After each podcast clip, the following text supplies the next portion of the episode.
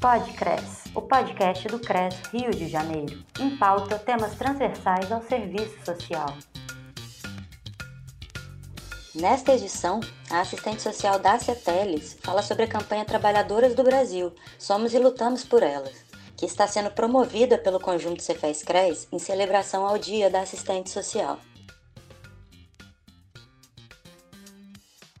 Eu sou Dácia Teles, uma mulher negra, assistente social, ativista do movimento de mulheres negras e desde maio de 2020 até maio de 2023 eu eh, faço parte da gestão do Conselho Federal de Serviço Social, CEFES. Eu fui convidada pelo CRES Rio de Janeiro para falar né, sobre a campanha alusiva às comemorações do Dia da Assistente Social, que é o dia 15 de maio, que está sendo promovida pelo conjunto Cefes CRES e tem como tema Trabalhadoras do Brasil somos e lutamos com elas. Então, esse é, tem um propósito evidente de valorizar a categoria profissional, mas sobretudo de reforçar o compromisso na defesa dos direitos e das liberdades democráticas e da nossa identidade de classe. Né? Então, o material que está sendo produzido, ele né, alusiva aí ao mês de maio, ele enfatiza esse protagonismo de uma categoria que ela é composta majoritariamente por mulheres, é, que são trabalhadoras, né? E essa comemoração ela reforça né, o conteúdo da campanha da gestão do conjunto, que é o mote é nós mulheres assistentes sociais de luta e e a nossa proposta né, é que a gente possa ir reafirmar um compromisso histórico da nossa profissão. Ou seja, é mais uma possibilidade de reafirmar as nossas bandeiras de luta. É, é bom recuperar que há 42 anos o Serviço Social Brasileiro, é, no segundo CBAs, acontecido em 79, é, a gente acaba chamando mais né, é, carinhosamente de Congresso da Virada do Serviço Social, ele demarcou uma posição, né? ele rompe com o conservadorismo dentro da profissão e vai assumir né, a sua condição enquanto categoria na defesa dos interesses históricos da classe trabalhadoras que somos. Né? Então, essa é uma construção histórica e é mais uma possibilidade da gente reafirmar esses compromissos de luta, né? Reafirmar os compromissos de luta, ao mesmo tempo reafirmar a construção e consolidação teórico-prática do nosso projeto ético-político profissional, que é permanente. Então é importante e necessário ler e compreender criticamente é, os mecanismos que estruturam a nossa sociedade né? e que é, faz manutenção das desigualdades e incidem sobre os corpos.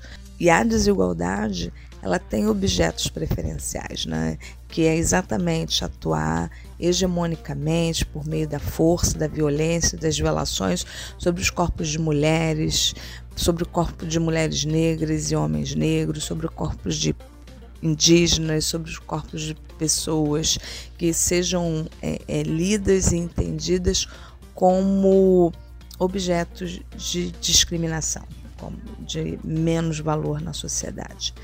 E nós temos um compromisso de ler e compreender criticamente que mecanismos são esses, né, que estruturaram e que faz a manutenção desse estado de sociedade, né? É, ou seja, cabe a gente estudar e problematizar para que a gente consiga relacionar aspectos que são identificados nas vidas das pessoas, ou seja, nas situações individuais de mulheres e homens é, que nós atendemos, ou mesmo nossas condições né, individuais de vidas ou de familiares, de amigos. É, a gente vive em sociedade, a gente está o tempo todo interagindo com isso, que a gente possa conseguir é, fazer as leituras históricas que são determinantes dessas realidades eu quero aproveitar o, o ensejo né, para saudar a categoria, né, a, a todas e todos os assistentes sociais é, do Brasil que constroem a categoria né, cotidianamente, que constrói né, e uma, um cotidiano de resistência às formas mais violentas de exploração e de opressão que a gente vivencia no nosso país. Sempre vivenciou, mas é, parece que a gente tem tido um aumento em larga escala dos modos de submissão da classe trabalhadora. E é com enorme admiração que eu envio essa saudação muito especial a, todas as pessoas que ousaram e ousam se rebelar e construir outras possibilidades históricas. Saúdo também as e os estudantes né, que estão aí é, é, fazendo sua jornada para se profissionalizar. É, a todas e todos vocês o, o meu carinho e a minha saudação. Então, nessa direção que a gente está é, é, tratando aqui, é que a gente convida né, a quem está escutando esse podcast para que possa discutir acerca da diversidade das mulheres e das condições femininas nessa sociedade.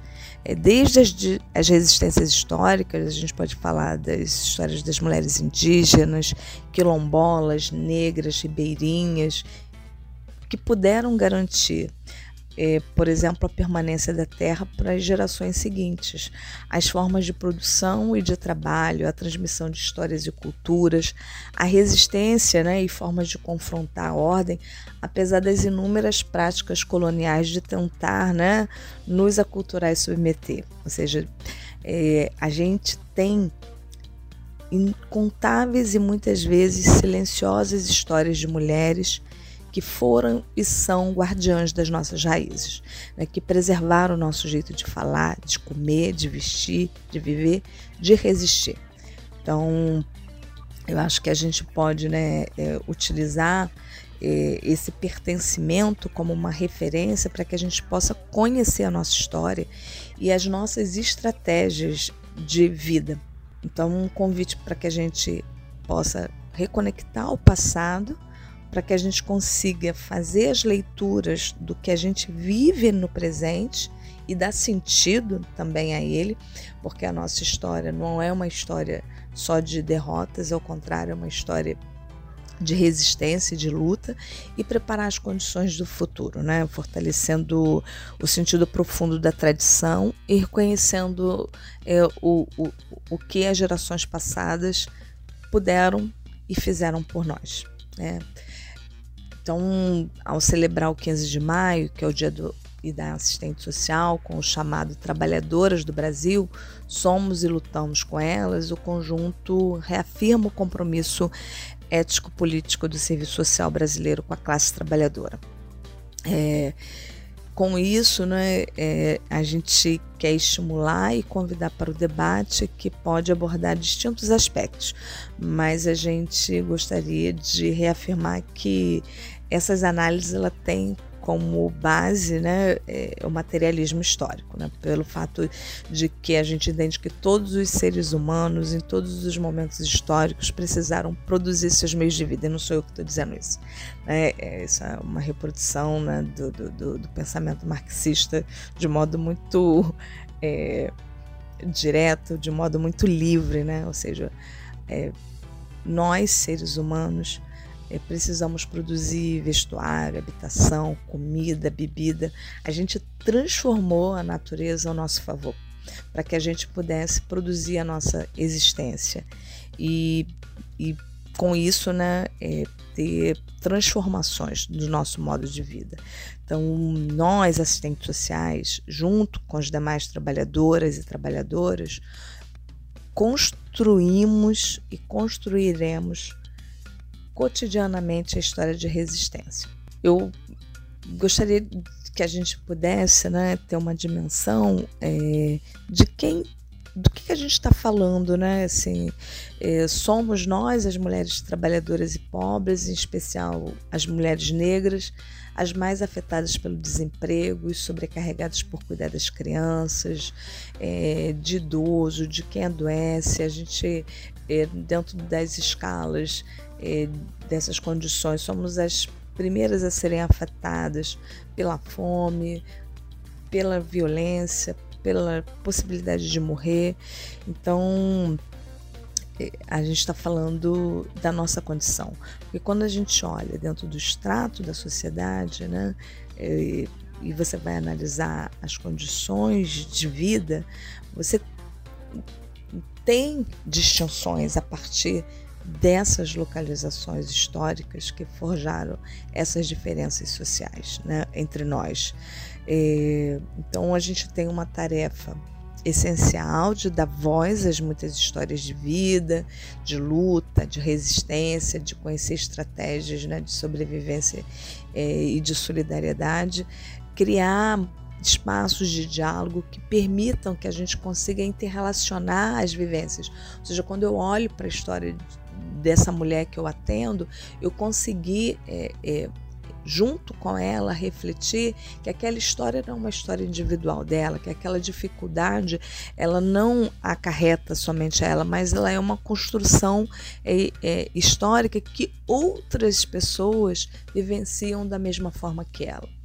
Assim como vivenciam perdas, vivenciam histórias de dificuldades, também tem suas potências e tem suas estratégias de sobrevivência. Então, que a gente possa interrelacionar é, que a gente possa, no nosso cotidiano de trabalho, estabelecer esse compromisso de tentar criar possibilidade de romper com as desigualdades e, e de criar espaços para a gente dialogar e de desconstruir é, esses papéis né, que são preconcebidos, que estão aí dados historicamente para nós mulheres. Né? Então, é, são processos, me parece, e que são potentes, da gente tentar criar ações é, educativas, né, de formação, e que a gente possa, a partir desses encontros, desses espaços aí de organização é, política do cotidiano, é,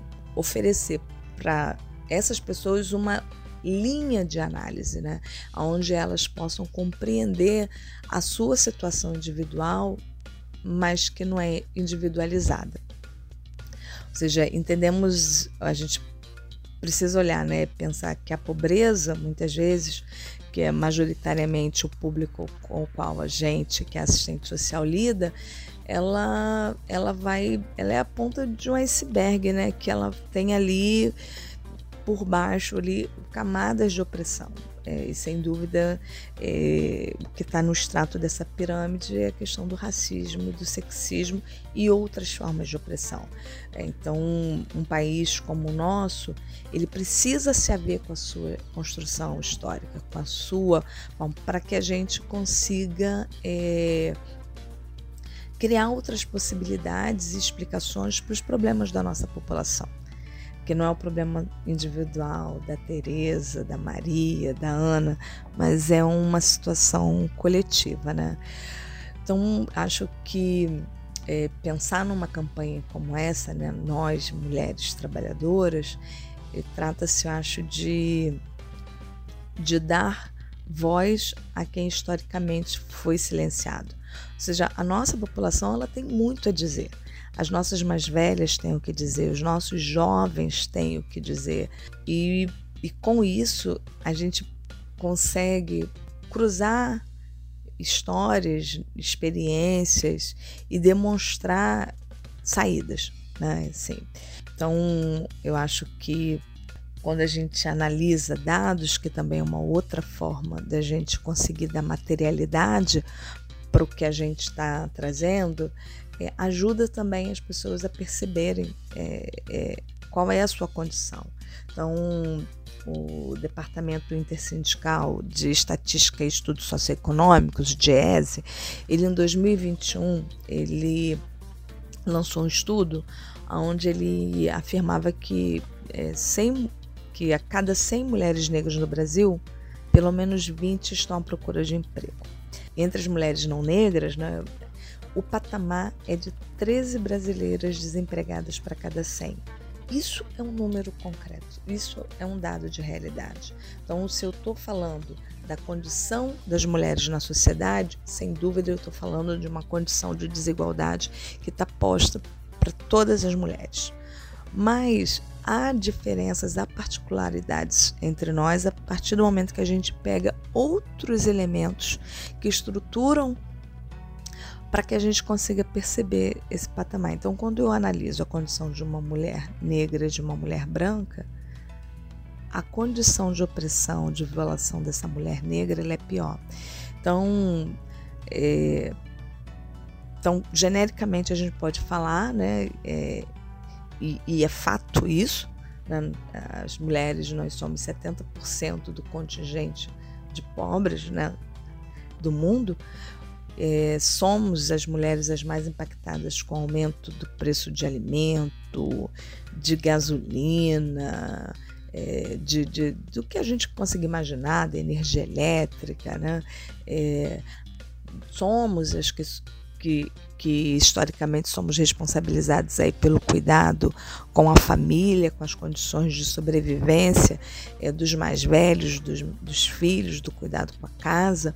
É, e, e isso tem sido histórico, mas não é algo que é do passado, ele ainda é presente. E as nossas condições de vida, elas se tornam mais frágeis, mais difíceis à medida onde a gente tem um estado que ele, ele é gestado por homens que não têm a interpretação dessas localizações ou que são movidos pelo machismo ou que, mesmo que seja às vezes um companheiro que entende que existe a desigualdade, não faz a leitura de que falar da discussão de gênero, falar da discussão de raça, falar da discussão da orientação sexual, falar de outros aspectos não se trata apenas de uma discussão identitária mas de uma localização estruturante dessa sociedade. Né? Então, diante do, do atual contexto e da conjuntura brasileira, é essencial que a gente possa relacionar essas condições aparentemente individuais de vida, mas que é de um coletivo, é, da agenda política e de compromisso das entidades da categoria, né? das organizações, dos espaços de organização política que temos. É premente que a gente reafirme a consolidação teórico-prática do projeto ético-político em nossa história. Então, é, essa campanha, ela mais do que um convite, ela é uma provocação para que a gente consiga é, se localizar e reafirmar nosso compromisso na luta contra a desigualdade que infelizmente ainda é caracterizada como uma mulher preta, indígena, trans, periférica, com deficiência, enfim, com todas essas marcas aí que é, infelizmente portamos nessa sociedade. Então, na história do Brasil, a gente tem avanços, sem dúvida, em termos de crescimento econômico, de ampliação da escolaridade, da redução de pobreza, a gente tem políticas sociais né, de, que tem aí, ainda que residual, tem um, um, caráter, uma preocupação de ser redistributiva, de tentar se garantir, né, estabelecer aí um, um piso salarial através do salário mínimo. Então, há avanços, mas quando a gente olha em termos é, absolutos, em termos relativos do que se produz da nossa participação do trabalho na produção de riqueza, ela não se expressa como uma melhoria das condições de vida no patamar que deveria ter. Por quê? Porque esse modelo ele é incompatível com o modo de produção capitalista. Então, é, a gente precisa criar outras formas de agir, de atuar, de lutar para que a gente mude o padrão societário, né? Então, é, como estratégias, a gente poderia é, pensar também que a gente tem é, lidado né, com a adoção de ações afirmativas que fazem reserva de vagas para alguns segmentos, como são as mulheres, como são as pessoas com deficiência, como são é, os negros, é, e, e sem dúvida isso tem tido efeito é, nos números em relação a esses segmentos, inclusive nos próprios resultados dos estudos, que à medida em que a gente coloca mais pessoas né, que, que se identificam, que, tem, que vivenciam essa condição, ela vai estudar, ela vai pesquisar e tentar é, ver saída para as suas condições objetivas, né? mas ainda são insuficientes. Né?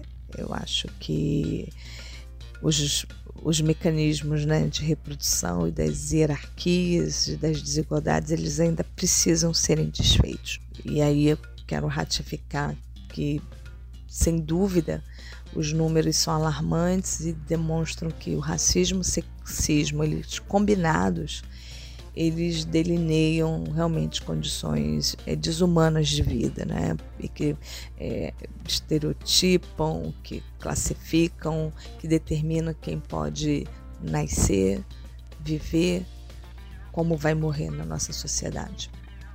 Então, gostaria de, de que a gente pudesse né, é, pensar que como mulheres trabalhadoras, né, que nos mobilizamos para a luta e que temos muitos elementos de lutas que nos ligam, é, mas que a gente possa também se sensibilizar com as diferentes particularidades que temos entre nós.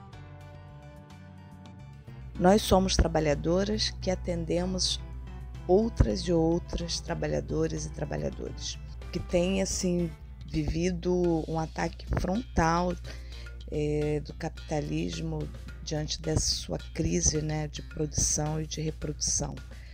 Mais que nunca, cabe nos engajarmos nas lutas, debates e disputas que atendem aos interesses da classe trabalhadora. Temos lidado com ataque frontal a esses direitos que tem buscado é, cada vez mais avançar na adoção de mecanismos de expropriação, de tipos de exploração que é, buscam formas né, que têm sido garantidas pelo próprio Estado através das suas regulações, de ações de contrarreforma, de desvalorização do trabalho assalariado, com é, reiteradas retiradas de direitos, baixas remunerações e precarização das relações, o aumento da perda e da fragilização dos vínculos formais que garantiam o nível de proteção social e, e sempre historicamente com várias denúncias né, de tentativas de burla, de descumprimento né, desses direitos. E, no entanto, com essas contra-reformas trabalhistas, tem havido é, um, uma situação ainda pior, né, de flexibilização da regulação das jornadas, aumento do tempo de serviço, que gera uma sobrecarga né, exponencial, sobretudo as mulheres que têm aí ainda responsabilidades societária, né, ainda predominante de cuidado com é, as pessoas da família, sejam crianças ou seus idosos, do tempo de trabalho realizado, com o aumento da contribuição e da idade para se aposentar. Ou seja, são é, recrudescimentos de formas de dominação e de opressão. E é fato que quem tem sido mais violentamente atacado é a classe trabalhadora. E dentro da classe trabalhadora, evidentemente, as mulheres são é, confrontalmente atingidas, e dentre as mulheres, a gente tem o fato das mulheres negras, indígenas, com deficiência, é, mulheres trans, mulheres lésbicas sendo duramente aí penalizadas, né? É, a classe trabalhadora brasileira ela foi formada por mulheres que historicamente sempre trabalharam no seu processo de formação. É uma classe trabalhadora que tem pertencimentos de raça e de gênero e que muitas vezes ela foi lida a partir de uma macro narrativa que desconsiderava essas particularidades, né? mas é, penso que o convite, o desafio para nós assistentes sociais no atual contexto é fundamental a gente identificar a concepção que está posta em cada projeto né, que se apresenta é, para que possamos atuar nos diferentes campos de trabalho. Né? O que, que rebate é, no trabalho profissional que tem sido executado? É nesse caminho, eu acho que a gente tem é, uma série de desafios que a gente precisa é, enfrentar.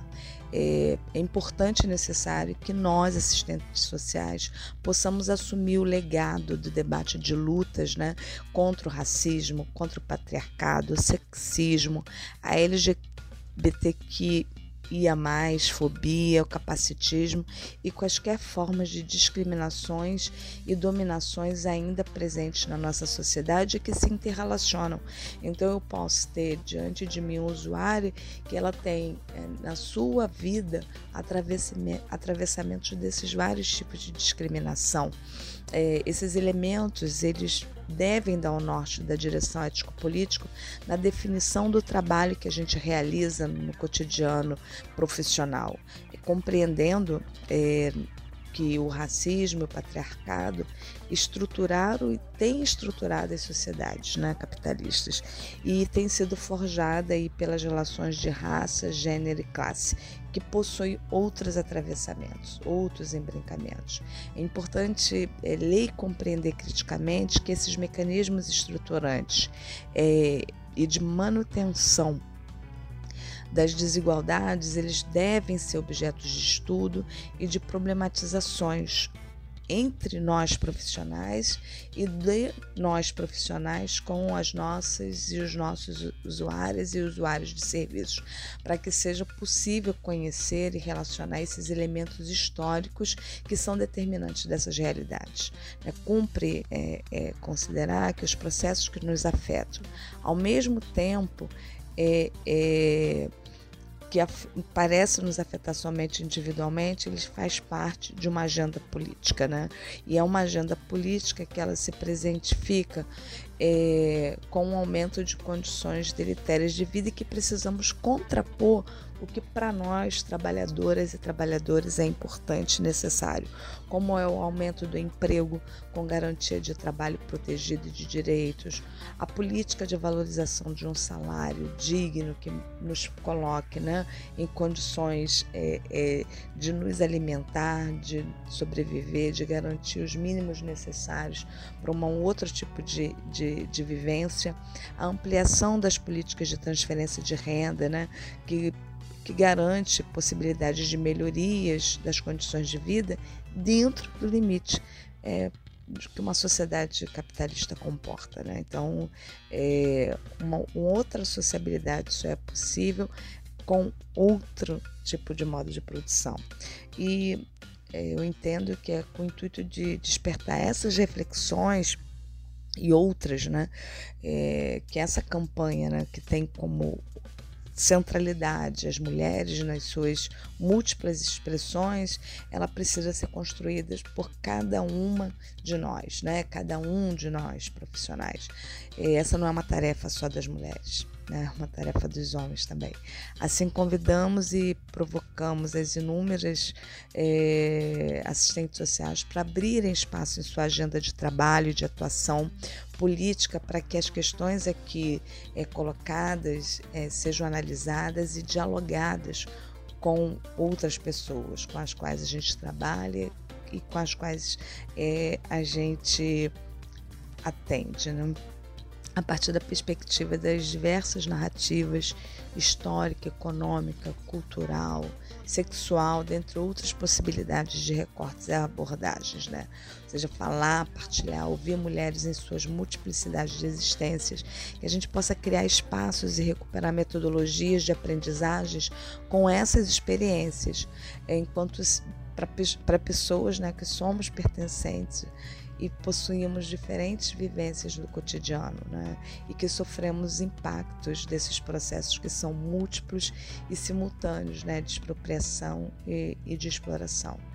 É, que possamos nos sentir provocadas e convocadas a criar essas possibilidades de mobilizar as mulheres a estarem conosco nessas jornadas que são coletivas, que possamos nos unir, porque a nossa experiência como mulheres trabalhadoras que somos nos coloca ainda um horizonte de muitas lutas contra o racismo, o patriarcado, o capitalismo e todas as formas de opressões, explorações, violências e violações e desigualdades ainda presentes. Outro horizonte só é possível se estivermos unidas em movimento.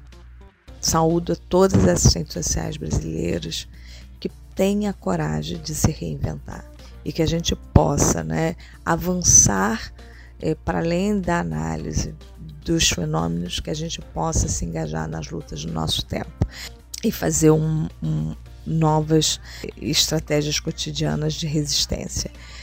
Então, quero finalizar aí citando um trecho da música da Suede Nunes, que é Povoada.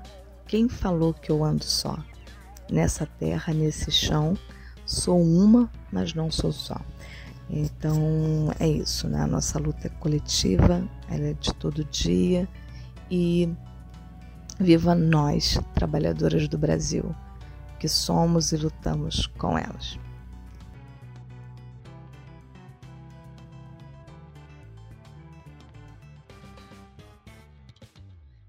Podcres, o podcast do CRES Rio de Janeiro. O material divulgado neste podcast pode ser reproduzido integral ou parcialmente, desde que sejam respeitados os créditos das autoras e autores e do próprio Conselho Regional de Serviço Social do Rio de Janeiro. Produção CRES, sétima região. Música tema Rio Funk de Alex Natif.